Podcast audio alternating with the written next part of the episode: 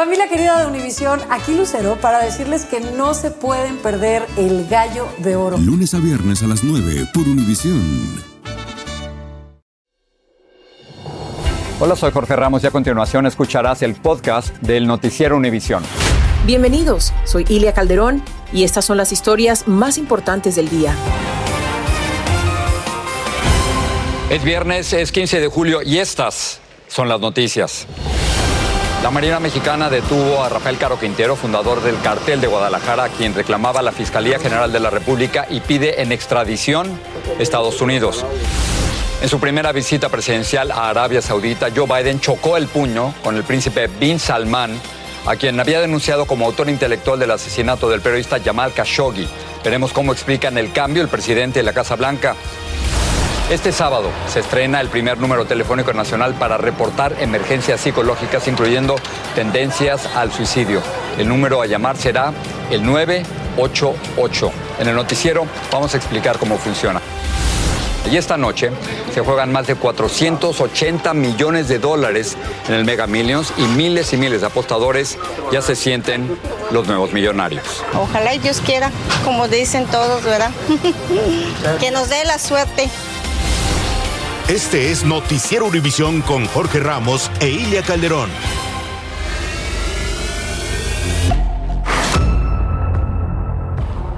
Hola, ¿qué tal? Muy buenas noches. Hoy vamos a comenzar el noticiero con una importante noticia en desarrollo. Las autoridades en México han capturado al narcotraficante Rafael Caro Quintero, uno de los 10 delincuentes más buscados por el FBI y la DEA de Estados Unidos. Ahora, la Marina Mexicana lo capturó, había una recompensa por él. Caro Quintero es uno de los fundadores del cartel de drogas de Guadalajara y Estados Unidos, Patricia, lo quería por el asesinato del agente antidrogas Quique Camarena ocurrido en 1985. Así es, Jorge. En México cumplió ya 28 años de prisión hasta que un tribunal ordenó su liberación, algo que provocó indignación en Washington. Vamos ahora con Jessica Cermeño y más sobre su captura. Conocido por ser uno de los fundadores del cártel de Guadalajara, el primero en México, Rafael Caro Quintero nació en La Noria, en Badiraguato, en el Triángulo Dorado sinaloense, el 3 de octubre de 1952, en el mismo municipio que vio nacer a Joaquín el Chapo Guzmán. Es señalado por haber ordenado en febrero de 1985 el asesinato de Enrique Kiki Camarena, un agente estadounidense de la DEA, y el piloto mexicano Alfredo Zavala, a quienes el capo señaló como los responsables de que cinco meses antes el ejército mexicano y policías judiciales decomisaran en uno de sus ranchos, el Búfalo, en Chihuahua, más de 10 mil toneladas de marihuana. Para que no lo detuvieran, Caro Quintero huyó a Costa Rica con la sobrina de un exgobernador de Jalisco, Sara Cosío, pero los detuvieron el 4 de abril de 1985 y los trajeron a México. Aquí, ante los medios de comunicación, se dijo inocente. ¿Nunca le has hecho daño a nadie? Claro que no. Y ni pienso hacerle tampoco. Pero desde la década de los 80, este sinaloense era considerado uno de los narcotraficantes más sanguinarios de México. Y junto con Miguel Ángel Félix Gallardo y Ernesto Fonseca Carrillo, es considerado uno de los padres del tráfico de drogas en el país. Un capo legendario. No, no simpático, nada más que me siento seguro de mí mismo. Y este, y, pues contento. Estoy aquí adentro, pero pues un día he de salir afuera. Y, que lo mío no es, o sea, no debo nada. Más bien, y a mí no me agarraron con nada, no, no debo nada, no sé cuál es la causa que me, que me, el trato que me han dado, ¿me entiendes? Porque me han dado un trato que no, eh, que no creo que a nadie se lo hayan dado. Fue sentenciado a 40 años de prisión, pero cuando llevaba 28 encerrado le otorgaron un amparo y salió libre del penal estatal de Puente Grande en Jalisco el 9 de agosto de 2013. La Suprema Corte revisó la decisión judicial y fue hasta enero de 2015 cuando se le ratificó la sentencia y se giró otra orden de aprehensión en su contra. Las autoridades estadounidenses ofrecían 20 millones de dólares como recompensa por información que llevara a su captura, la cifra más alta ofrecida por cualquier capo mexicano en la historia, pero permaneció prófugo hasta hoy. Caro Quintero fue detenido por elementos de la Marina de las Fuerzas Especiales en una comunidad que se llama San Simón, en el municipio de Choix, Sinaloa, también en el Triángulo Dorado. Y al mismo tiempo, un helicóptero Black Hawk, también de la Marina, se desplomó y hasta ahora hay nueve muertos, pero no ha informado la Secretaría de la Defensa Nacional ni la Marina más información. Hasta este momento no sabemos si Caro Quintero ya fue trasladado a la frontera, por lo menos oficialmente no se ha dicho para ser extraditado a Estados Unidos. Por supuesto, nosotros estaremos muy pendientes de todo el desarrollo de esta captura de uno de los narcos más legendarios de este país. Regreso con ustedes. Jessica, muchísimas gracias. Vamos a seguir con esta noticia porque el nombre de Rafael Caro Quintero ya aparece en el registro diario de detenciones en México. Vamos a pasar con Alejandro Madrigal, quien se encuentra frente al hangar de la Fiscalía General en la capital mexicana. Alejandro, ¿qué es lo último? Gracias, Jorge. ¿Cómo están? Muy buenas noches. Por estos, en estos momentos aquí al exterior del hangar de la Fiscalía General de la República, lo que nos han dicho es que fue recapturado Rafael Caro Quintero sin emitir un solo disparo por elementos de la Marina. De hecho, este hangar está fuertemente custodiado por elementos de la Secretaría de Marina Armada de México. Ya lo estamos viendo en las imágenes y lo que no sabemos todavía, no nos han precisado las autoridades, es que si va a llegar a este hangar o si va a ser extraditado a los Estados Unidos. No sabemos si es termina de pagar esta condena de, de 40 años que, que, tenía y que había pasado únicamente 28 años de prisión, o si bien estaría siendo trasladado hacia los Estados Unidos. Sin embargo, estamos aquí muy al pendiente porque no es habitual ese movimiento que haya fuera de este eh, hangar de la Fiscalía con elementos de la Marina. Vamos a estar muy al pendiente. Alejandro, muchísimas gracias. Esa es la última información. Y precisamente sobre este tema, Patricia, hace siete años, María Antonieta Collins viajó a La Noria, el pueblo de Rafael Caro Quintero, en la sierra de Badiraguato, en México. Allí los lugareños le contaron detalles reveladores de cómo era la vida del capo, quien fuera cofundador del ahora desaparecido cartel de Guadalajara. María Antonieta está aquí con nosotros. ¿Qué, qué viste entonces, María Antonieta? Bueno, pues eh, un poblado que es un mito, una leyenda donde ocurren muchas cosas, pero si vamos a los, al video, vamos a ver cómo desde la sierra de Badiraguato, que es a unas cuatro horas más o menos de Badiraguato. Hay una desviación, ahí estamos entrando a la sierra junto a la entonces productora María Martínez Guzmán y al camarógrafo Martín Guzmán. Eso que están viendo ahí no es un camino de terracería, es el único acceso a Bamopa, a Babunica y a La Noria. Y es un arroyo seco gran parte del año. Es la forma única para entrar a La Noria. Ahí en esa bifurcación hacia la izquierda es el inicio de un poblado donde viven no más de 20 familias un lugar que vivió épocas de gloria y que ahora pues se encuentra muy pobre. Hace siete años se encontraba muy pobre, es una zona ejidal totalmente donde los lugareños tienen características muy especiales de nombre y apellido. Allí estaba con la que era la uh, jefa ejidal, es decir, una versión del alcalde, de la alcaldesa de La Noria. El señor es tío de Rafael Caro Quintero. Quiero decirles que la mayoría se apellidan Caro o Quintero o Félix o Gallardo. Esos apellidos los tienen todos ellos y se quejaban, exactamente ahí fuimos llamados porque se quejaban de operativos de la Marina en donde les forzaban a decir, decían ellos, eh, valga la redundancia, dónde estaba Rafael Caro Quintero, algo que ellos decían no saber. Bueno, ¿y por qué a las autoridades, María Antonieta, les resultó tan difícil arrestarlo? Bueno, dicen los lugareños con los que hablamos, acuérdense que hay leyendas, que Rafael Caro Quintero que estaría por ahí, no hablaba, se comunicaba únicamente por escritura, jamás le dirigía la palabra a nadie, decían ellos. Cuando se les preguntaba por qué, decían que él temía que los drones que estaban con aparatos de alta tecnología hace siete años, registrando las voces, grabaran la suya y pudiesen encontrarse, como si fuera de ciencia ficción. Pero esa es la sierra de Baridanguato. Sí, Jorge. María muchísimas gracias. Pues nada, estuvimos ahí. De, de, Roma a Badiraguato.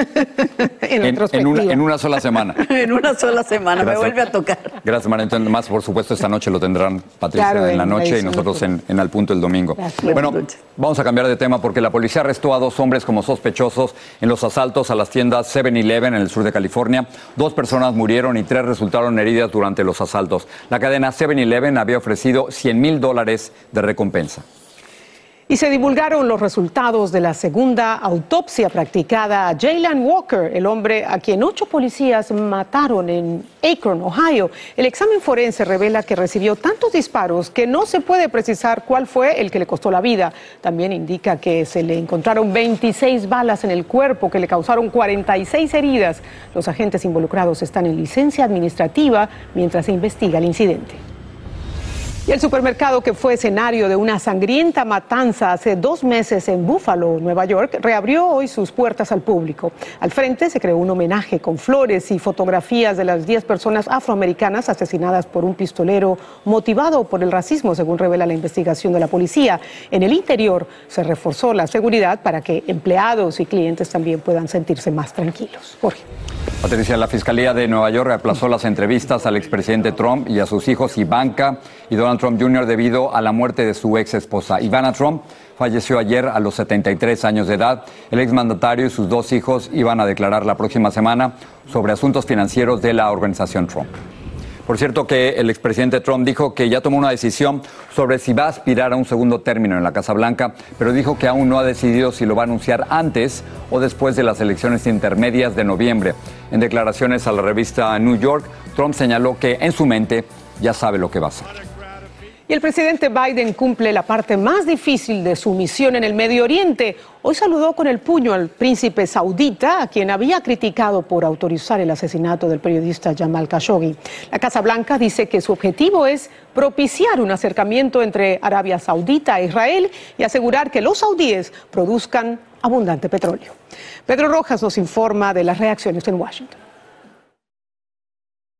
Con un controversial saludo de puños, el presidente Biden y el príncipe saudita Mohammed bin Salman iniciaron un crucial encuentro en Arabia Saudita para mejorar la relación entre los dos países.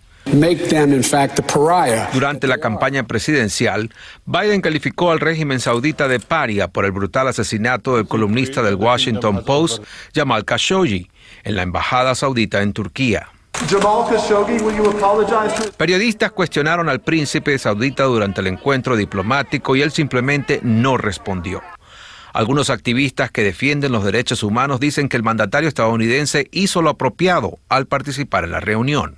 La alternativa de no ir implica que sus espacios van a ser ocupados por otros países que posiblemente no tienen la menor intención de plantear políticas de derechos humanos. Biden también se reunió con el rey de Arabia Saudita, quien se vio bastante deteriorado de salud, y en rueda de prensa aseguró que habló con el príncipe sobre el asesinato del columnista. Él dijo que no era responsable y yo le respondí que pensaba que sí era.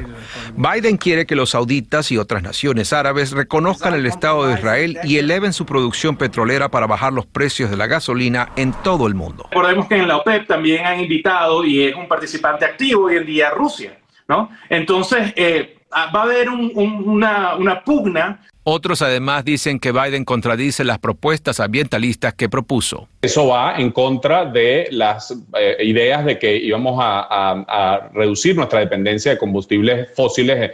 A primeras horas, Biden se reunió con el líder palestino Mahmoud Abbas y prometió que el gobierno estadounidense donará más de 300 millones de dólares a Palestina y reiteró su apoyo a los dos estados para solucionar el histórico diferendo entre israelíes y palestinos. Biden sostendrá mañana un encuentro con líderes de varias naciones del Medio Oriente para insistir en la importancia de elevar la producción petrolera y trabajar de manera conjunta en temas de seguridad. En Washington, Pedro Rojas, Univisión. Hacemos una pausa, pero al regresar se realizan en Colombia las honras fúnebres de los tres menores que perecieron sepultados de un deslave en Antioquia. Mañana se activa el número nacional de emergencia 988 para atender a personas con tendencias suicidas y otros problemas psicológicos. Y hay fiebre de lotería, el premio del Mega Millions acumula más de 480 millones de dólares.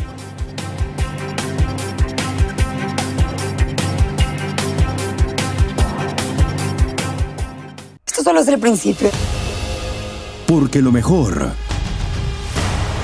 Esto no se va a quedar. Lo más impactante. ¿Por qué? Soy tu madre. Esta mujer me robó. Por favor, abre tus ojos. Está por venir en. ¡Pablo! ¿Entendiste? Tu vida es mi vida. De lunes a viernes a las 8 por Univisión. Y eso sí que amerita un brindis, ¿no crees? Estás escuchando el podcast del Noticiero Univisión.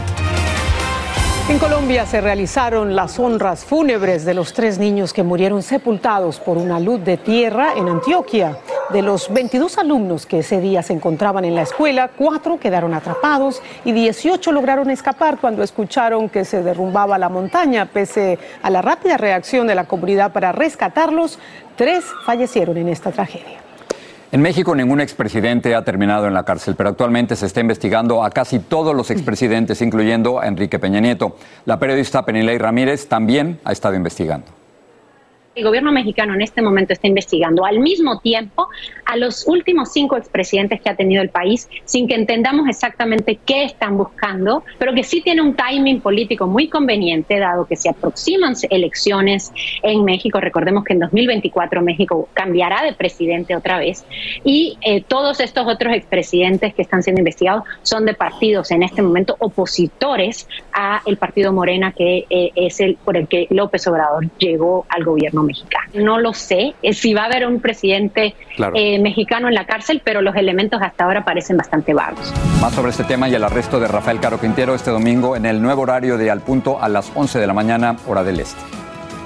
Y las autoridades de salud en Estados Unidos le han declarado la guerra a los problemas de salud mental y a las tendencias suicidas que estos problemas provocan. El objetivo es que las personas que enfrentan una crisis de depresión se sientan apoyadas para enfrentar esta difícil Exactamente, situación. y por eso a partir de mañana, sábado, se va a estrenar una línea telefónica nacional de emergencia para quienes tengan tendencias suicidas u otras emergencias psicológicas. El número a llamar será el 988, como están viendo en la pantalla.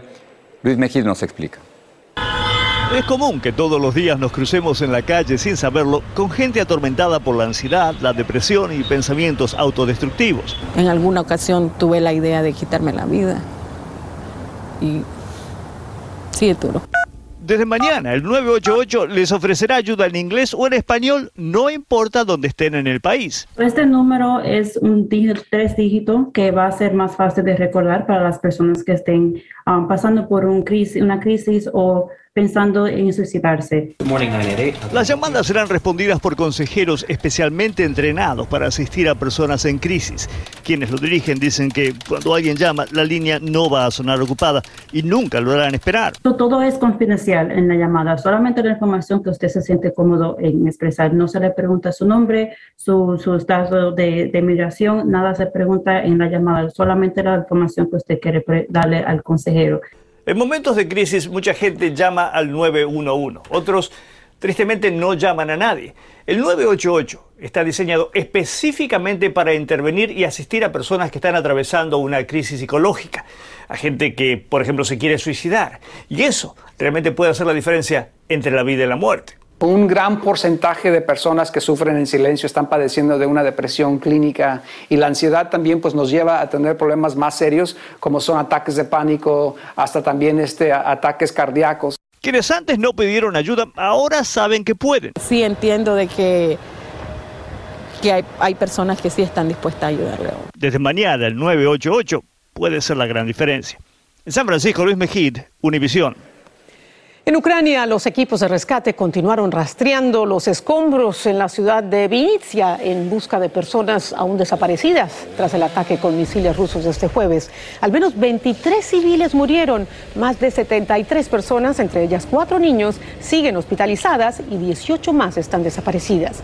Las fuerzas rusas, mientras tanto, bombardearon otras ciudades. En el calor, la Oficina Meteorológica Británica emitió su primera advertencia roja por calor excepcional. La próxima semana habrá temperaturas récord que podrían incluso a las personas sanas en riesgo de enfermedad grave o muerte. La advertencia abarca lunes y martes cuando las temperaturas pueden alcanzar 104 grados Fahrenheit por primera vez en la historia de ese país. Y esta noche en la edición nocturna tendremos la decisión de una corte de apelaciones de Illinois que exoneró a dos hispanos que pasaron los últimos 35 años, oigan esto, en prisión Ahí los ven, Arthur Almendares y John Galván habían sido condenados a cadena perpetua por presuntamente provocar un incendio en el cual murieron dos personas. Y también el brindis tradicional de a tu salud puede que ya no sea aprobado antes de tomar un trago de licor, más bien no sea apropiado. Según un estudio efectuado a nivel mundial, ninguna cantidad de alcohol es beneficiosa para el cuerpo o la mente de las personas menores de 40 años.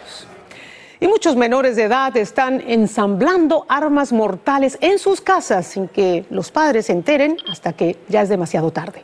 Angie Sandoval nos tiene un adelanto. ¿Qué pudo haber sucedido en un cuarto donde jugaban dos niños?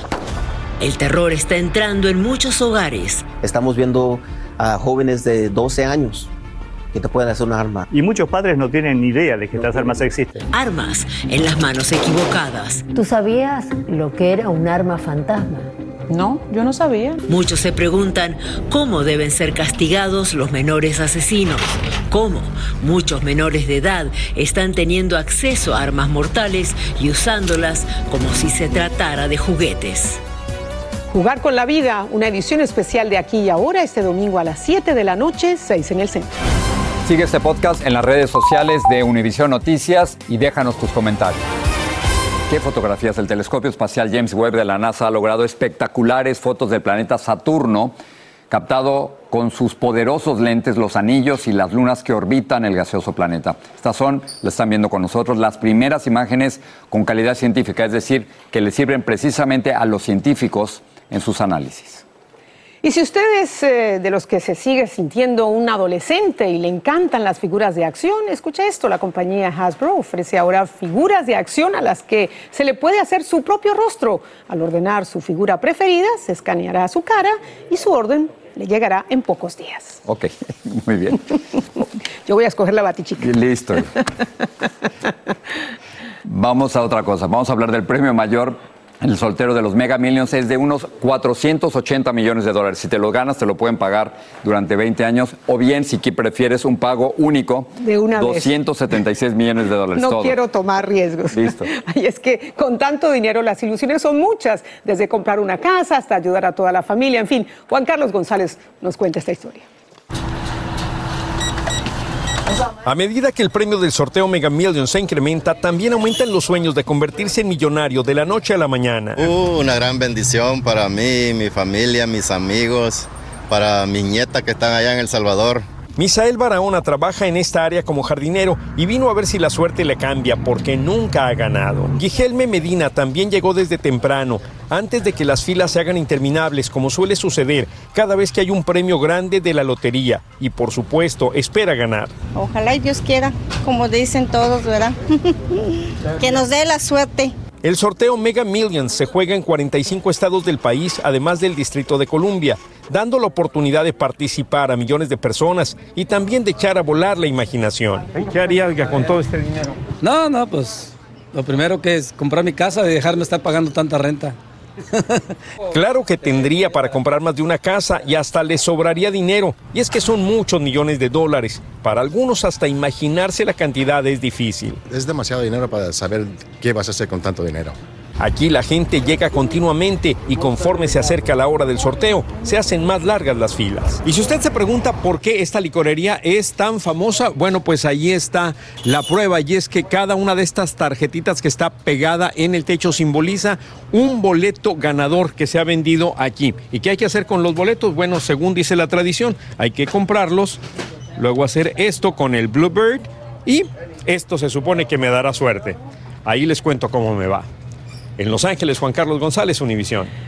Pero está muy lejos. Juan Carlos. Claro, hay que viajar Hay que hasta allá a comprar el comprar el boleto. Gracias, buenas noches. Buen fin de semana.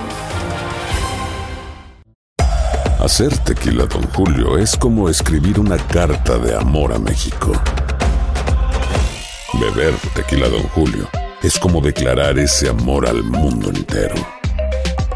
Don Julio es el tequila de lujo original, hecho con la misma pasión que recorre las raíces de nuestro país. Porque si no es por amor, ¿para qué? Consume responsablemente. Don Julio Tequila, 40% alcohol por volumen, 2020. Importado por Diageo Americas, New York, New York. Dicen que traigo la suerte a todo el que está a mi lado.